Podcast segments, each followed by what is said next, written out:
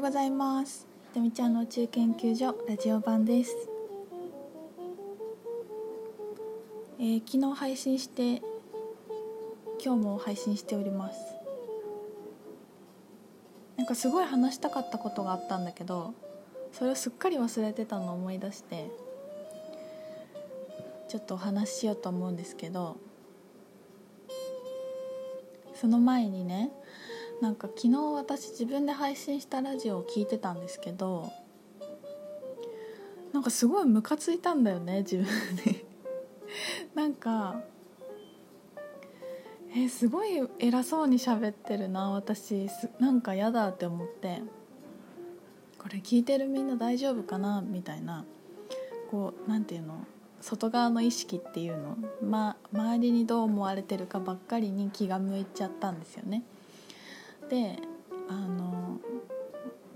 彼に「どう思った?」みたいな偉そうに聞こえないみたいな聞いたりして、まあ、でも私自分でも思うけどあの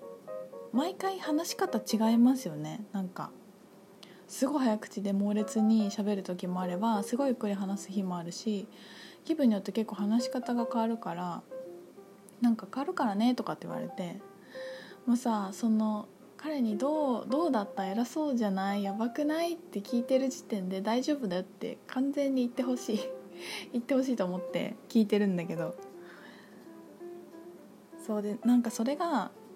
こう久しぶりにこうあなんかすごいなんていうのかな。大丈夫かな？私ってすごい思ったんだよね。でそんな自分をよくよく見てみた時にやっぱさこういう人嫌いって思ったりこういう人嫌だなって思ったっていうのはあの本当はやってみたい自分とかもう自分そのものだったり自分がやれてないからいいなって思ってたりとか気づいてない自分の部分だったりとかするっていうのがあってよく言うんだけど私じゃあどういう人が嫌いかなって思った時になんかこう偉そうに話してる人？となんていうのかな？あの鼻につく上から目線と鼻につかない偉そうなやつと 2, 2種類ある気がしててでどういうポイントか分かんないんだけどさらっとすごいなんかこう自分がすごいっていうことをすごくさらっと言ってくる人。どんな人でもそうなんだけどなんかこの人すごいなってなんかちょっとイラッとしながら思うっていうのは昔からあったなって思ったのね。あともう一個はなんか全然おしゃれじゃないのにおしゃれな人ってなんていうの？全全然おしゃれじゃないのにおしゃれ語る人が嫌だって思ってたの。もうさ両方私なんですよ要は。でなんかおしゃれ語る人が嫌だっていうのはその自分が洋服のデザイナーの仕事しててもう周りに本当におしゃれな人がいっぱいいてでなんかもうねおしゃれってもちろん後から育むこともできるんだけどなんかこう最初からなんていうか美的センスっていうのはそこになんかなんていうのかなこうじゃないと不快感を覚えるぐらいのセンスみたいなのがなあると思っていてなんかおしゃれにしようとかじゃなくてもうそうなっちゃうみたいなでもなんかねちっちゃい頃からお父さんとお母さんがすごく素敵なセンスで育てられてるとかもうなんかそういうこともあると思うんだよね。でもうあの鳥肌が立つっていうか恥ずかしくて寒くなっちゃうぐらいのおしゃれな人たちをなんかそういうことを自然にしちゃうおしゃれな人たちをたくさん見てきてでも私はかなわないっていうのがすごいコンプレックスであったんですよね。もう私昔から一般人だし父親も母親もおしゃれじゃないし備わってないしこう努力しないとおしゃれできないタイプだから頑張らねばみたいなのをあの就職してから特にそういうのを思うようになったんですよね。だからだからへだからそういうセンスが備わってないのに私すごいおしゃれでしょみたいな感じで言ってると多分羨ましかったんだろうね。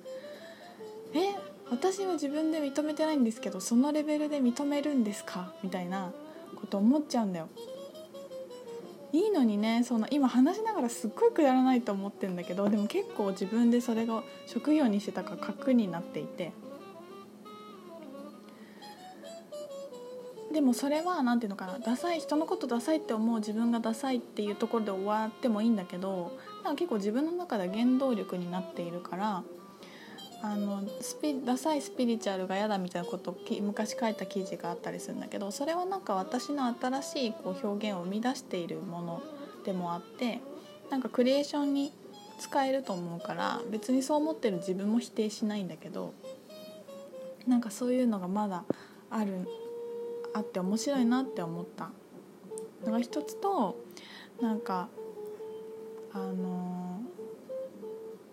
その偉そうに話してる人が嫌だっていうのはなんかこうそんなに頑張ってるように見えないですけどそんな風に自慢するみたいな感じが嫌だったの。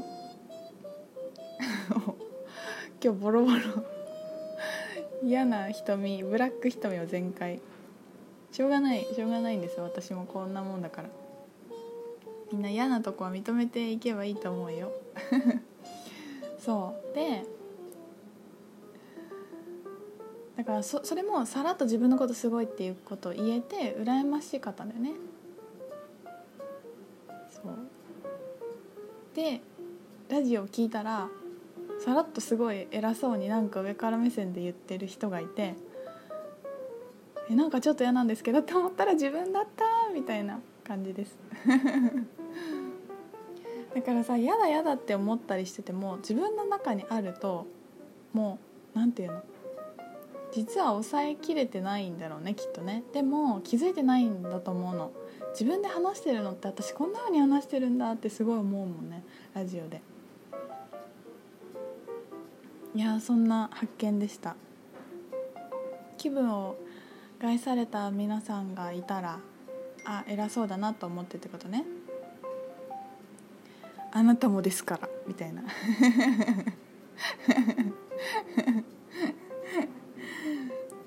いや普通にさ好みはいろいろあるから嫌は嫌でいいんだけどね。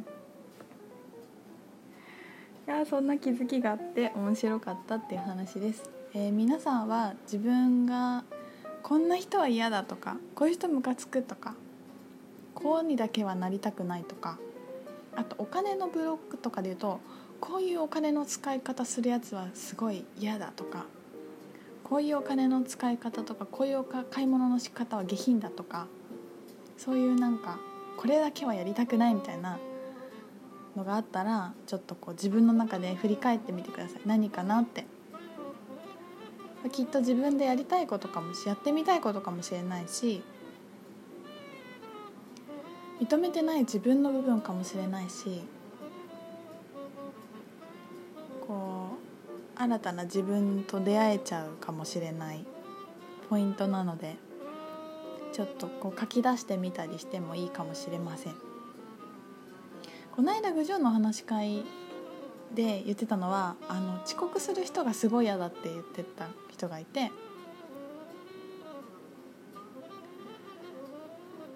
だけど講座の時に遅れてくるその時はねあの